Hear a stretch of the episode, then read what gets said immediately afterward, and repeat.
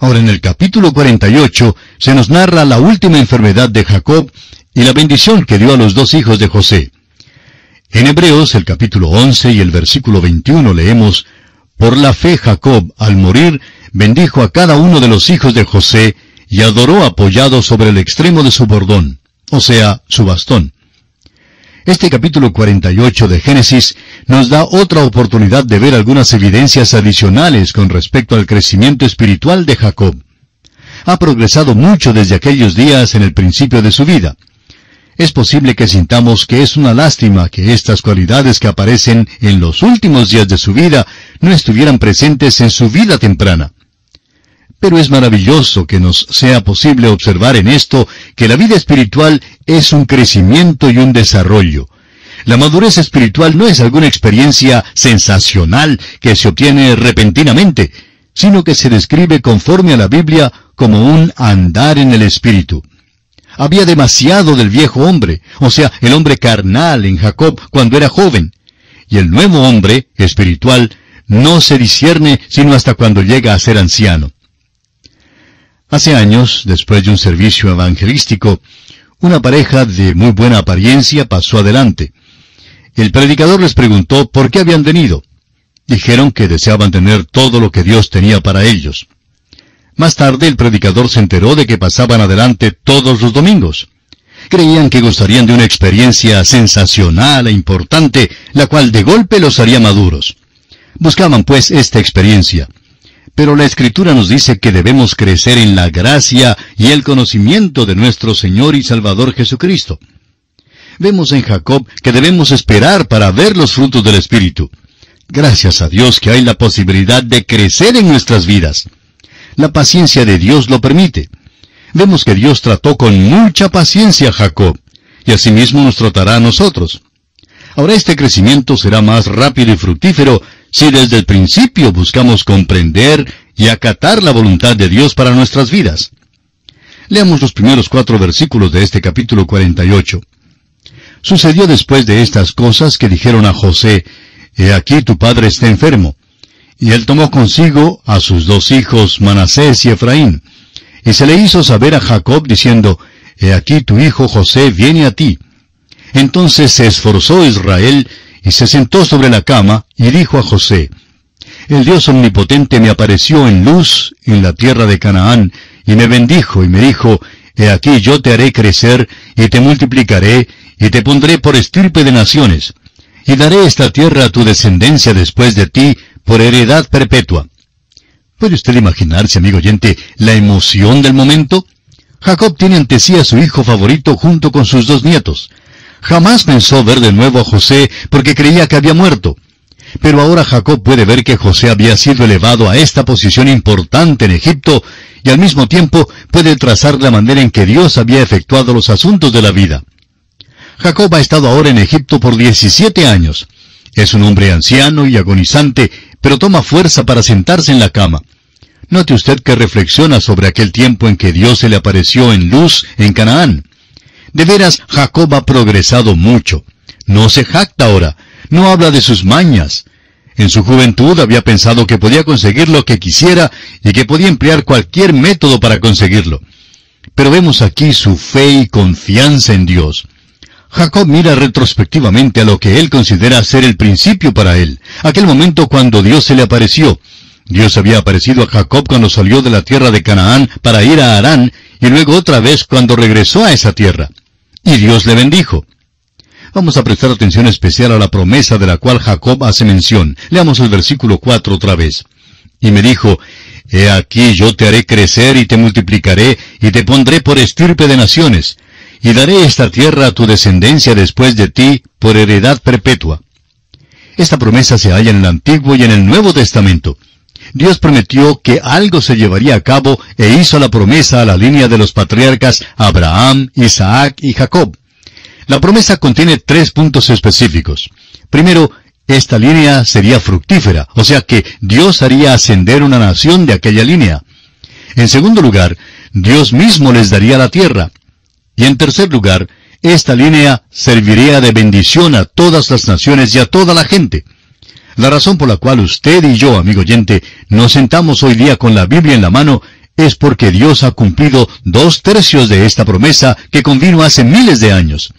Todavía no se ha cumplido el otro tercio, no tienen las guerras todavía. Tienen una orilla o frontera, pero aún esto es un asunto de disputa. Cuando reciban la tierra de la mano de Dios, vivirán allí en paz, como lo dice el profeta Miqueas en el capítulo 4, versículo 4. Y se sentará cada uno debajo de su vid y debajo de su higuera, y no habrá quien los amedrente, porque la boca de Jehová de los ejércitos lo ha hablado. Aquel será el milenio, y es cuando tendrán esa tierra. Y ahora leamos los versículos 5 y 6 del capítulo 48 de Génesis. Y ahora tus dos hijos, Efraín y Manasés, que te nacieron en la tierra de Egipto, antes que viniese a ti a la tierra de Egipto, míos son, como Rubén y Simeón serán míos, y los que después de ellos has engendrado serán tuyos, por el nombre de sus hermanos serán llamados en sus heredades. Estos dos nietos, los dos hijos de José, cada uno dará origen a una tribu. Ahora, a primera vista parece que serían catorce las tribus de Israel, ya que Jacob tuvo doce hijos, y ahora con los dos hijos de José, que darán origen cada uno a una tribu, parece que habrá catorce. Primeramente notemos que no había tribu de José, pero sí había tribus de Efraín y Manasés. Y eso suma trece en las matemáticas de todo hombre. Sin embargo, la Biblia solo cuenta doce tribus. Luego vemos que la tribu de Leví no fue contada como tribu. Llegó a ser la tribu sumo sacerdotal y no era contada entre las otras tribus. Es posible que usted crea que es una manera algo equivocada de contar, pero amigo oyente, yo no las conté. La palabra de Dios las cuenta así, y así es como Dios las quiso contar. Estos dos muchachos, pues, tienen más de 17 años, porque nacieron antes que Jacob viniera a Egipto. Note usted ahora que Jacob recuerda a Raquel, su amada esposa, la madre de José. Veamos ahora el versículo 7 de Génesis capítulo 48. Porque cuando yo venía de Padán Aram, se me murió Raquel en la tierra de Canaán, en el camino, como media legua de tierra viniendo a Efrata, y la sepulté allí en el camino de Efrata, que es Belén. Aún en el lecho de muerte se acuerda del lugar donde sepultó a Raquel. Esa fue su gran angustia, como bien usted lo sabe. La sepultó allá en Belén, Puede que usted piense en el nacimiento de Jesucristo hablando de Belén, pero para él, para Jacob, el pueblito de Belén no era un lugar de gozo, sino de angustia y muerte. ¿Cuán diferente es para nosotros hoy en día? ¿Qué gozo significa Belén para nosotros? Ahora los versículos 8 y 9 dicen, Y vio Israel los hijos de José y dijo, ¿quiénes son estos? Y respondió José a su padre, Son mis hijos que Dios me ha dado aquí. Y él dijo, Acércalos ahora a mí, y los bendeciré. ¿Ha notado usted que tanto Isaac como Jacob tienen dificultad con la vista cuando llegan ancianos? Puede que el resplandor del sol tenga algo que ver con eso. Aún hoy día hay muchísima enfermedad de la vista en aquellos países y muchos ancianos allí parecen tener dificultad al caminar. No es que sean completamente ciegos, pero no les es posible ver bien. Pues notamos aquí que Jacob no reconoció a los muchachos. Ahora el versículo 10 dice, y los ojos de Israel estaban tan agravados por la vejez que no podía ver. Les hizo pues acercarse a él, y él les besó y les abrazó.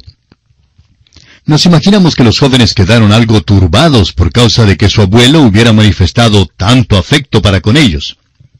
Ahora del versículo 11 hasta el 13 leemos, Y dijo Israel a José, No pensaba yo ver tu rostro, y he aquí Dios me ha hecho ver también a tu descendencia.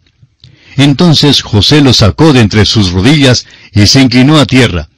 Y los tomó José a ambos, Efraín a su derecha, a la izquierda de Israel, y Manasés a su izquierda, a la derecha de Israel, y los acercó a él. José los lleva a los muchachos más cerca de su abuelo, ya que no podía ver bien, por eso extendería la mano para encontrarlos. Ahora el versículo 14 dice, entonces Israel extendió su mano derecha y la puso sobre la cabeza de Efraín, que era el menor, y su mano izquierda sobre la cabeza de Manasés, colocando así sus manos adrede, aunque Manasés era el primogénito. Ahora Efraín es el que va a ser el líder superior a Manasés. Más adelante veremos que la tribu de Manasés marchó bajo la bandera de la tribu de Efraín en la marcha del desierto, como lo veremos cuando estudiemos el libro de números. Josué procedía de la tribu de Efraín, y había muchos otros grandes hombres que también descendieron de esa tribu. Efraín, pues, llegó a ser la tribu con prioridad. Eso es indiscutible. Bien, amigo oyente, continuaremos nuestra consideración del capítulo 48 de Génesis en nuestro próximo programa y esperamos que usted ha de acompañarnos. Será pues, hasta entonces, es nuestra oración que Dios derrame sobre usted sus ricas e incontables bendiciones. Continuamos hoy, amigo oyente, nuestro estudio en el libro de Génesis. Proseguimos hoy con el capítulo 48 de este libro, y en nuestro programa anterior nos detuvimos en el versículo 14. Veamos una vez más este versículo 14 que dice, Entonces Israel extendió su mano derecha y la puso sobre la cabeza de Efraín, que era el menor, y su mano izquierda sobre la cabeza de Manasés, colocando así sus manos adrede, aunque Manasés era el primogénito. Notamos aquí que Efraín debía ser el líder superior a Manasés. Más adelante veremos que la tribu de Manasés marchó bajo la bandera de la tribu de Efraín durante su travesía por el desierto, como lo veremos cuando estudiemos el libro de números. Josué procedía de la tribu de Efraín y había muchos otros grandes hombres que también descendieron de esa tribu. Efraín, pues, llegó a ser la tribu con prioridad. ¿Ve usted lo que aconteció aquí? Aunque Jacob no podía ver tan bien, podía saber lo que José hacía. José estaba empujando a su hijo mayor a la posición de la mano derecha de Jacob y el menor hacia la izquierda. Pero ¿qué fue lo que hizo el viejo Jacob? Bueno, simplemente cambió las manos. Puso la mano derecha sobre el hijo menor y la izquierda sobre el mayor. Ahora quizá usted pueda preguntar, ¿por qué hizo eso Jacob? Sabemos que sentía amor para con ambos jóvenes. No cabe duda en cuanto a eso. Ambos eran los hijos de su hijo favorito, José pero a sabiendas da la bendición al menor, y hemos llegado a la conclusión que es porque él mismo era el menor y él había recibido la bendición de Isaac. Aquí pues transfiere esa bendición al hijo menor de José. Hallamos este mismo procedimiento muchas veces en las Sagradas Escrituras. Dios lo emplea para enseñarnos una lección. Por ejemplo, en la selección de un rey para Israel, Dios nunca escogió a Saúl, fueron los hombres quienes escogieron a Saúl. Votaron por él. La selección de Dios fue David. Ahora David no era aún el hijo mayor de Isaí, sino el menor. Dios enseña que no acepta la primogenitura que es por el nacimiento natural. Dios nunca aceptará eso. Debe ser un nuevo nacimiento. Dios, amigo oyente, no presta atención a las cosas que a nosotros nos llaman la atención nosotros podríamos escoger al hijo mayor, el que lleva la responsabilidad y de quien podríamos depender. Miramos al hombre natural y escogemos según sea su habilidad natural. Ahora, por favor, no nos entienda mal. Dios sí puede utilizar talento, pero debe ser dedicado a él. Si fuera únicamente el talento lo que produce el avivamiento, pues podríamos estar gozando de un avivamiento ya por muchos años. Hay mucho talento cristiano a nuestro alrededor pero no estamos gozando de un avivamiento. ¿Y por qué? Porque el talento no ha sido dedicado a Dios. Amigo oyente, debe ser entregado a Dios para que Él lo utilice conforme a su voluntad. Leamos ahora los versículos 15 y 16 de este capítulo 48 de Génesis. Y bendijo a José diciendo, El Dios en cuya presencia anduvieron mis padres, Abraham e Isaac, el Dios que me mantiene desde que yo soy hasta este día, el ángel que me liberta de todo mal, bendiga a estos jóvenes, y sea perpetuado en ellos mi nombre y el nombre de mis padres Abraham e Isaac, y multiplíquense en gran manera en medio de la tierra. Jacob llega aquí a las cumbres espirituales, amigo oyente, y nunca sobrepasará este nivel. Vemos que aquí en el versículo 16 dice, el ángel que me liberta de todo mal, bendiga a estos jóvenes vemos que no tiene nada de qué jactarse, sino solo de un redentor maravilloso. Y así se han multiplicado en gran manera en medio de la tierra, exactamente como lo dijo Jacob. Leamos ahora los versículos 17 al 19 de este capítulo 48 de Génesis. Pero viendo José que su padre ponía la mano derecha sobre la cabeza de Efraín, le causó esto disgusto, y asió la mano de su padre para cambiarla de la cabeza de Efraín a la cabeza de Manasés. Y dijo José a su padre, No así, padre mío, porque este es el primogénito. Pon tu mano derecha sobre su cabeza. Mas su padre no quiso y dijo, Lo sé, hijo mío, lo sé. también él vendrá a ser un pueblo y será también engrandecido. Pero su hermano menor será más grande que él, y su descendencia formará multitud de naciones. Mejor es que José acepte esto porque él tampoco es el mayor. Sucede que es uno de los menores y aún la bendición es dada a sus hijos. Ahora los versículos 20 al 22 dicen, Y los bendijo aquel día diciendo, En ti bendecirá Israel diciendo, Hágate Dios como a Efraín y como a Manasés. Y puso a Efraín antes de Manasés. Y dijo Israel a José, He aquí yo muero, pero Dios estará con vosotros y os hará volver a la tierra de vuestros padres. Yo te he dado a ti una parte más que a tus hermanos, la cual tomé yo de mano del amorreo con mi espada y con mi arco. Note usted la expresión tan firme de la fe por parte de Jacob. He aquí que yo muero, pero Dios estará con vosotros. No hay ninguna incertidumbre en su vida ahora. La fe quita los obstáculos que la incertidumbre pone en el camino de la vida algo notable en esta etapa de la vida de Jacob cuando ya ha aprendido a caminar por fe. Y esto concluye nuestro estudio del capítulo 48 del libro de Génesis.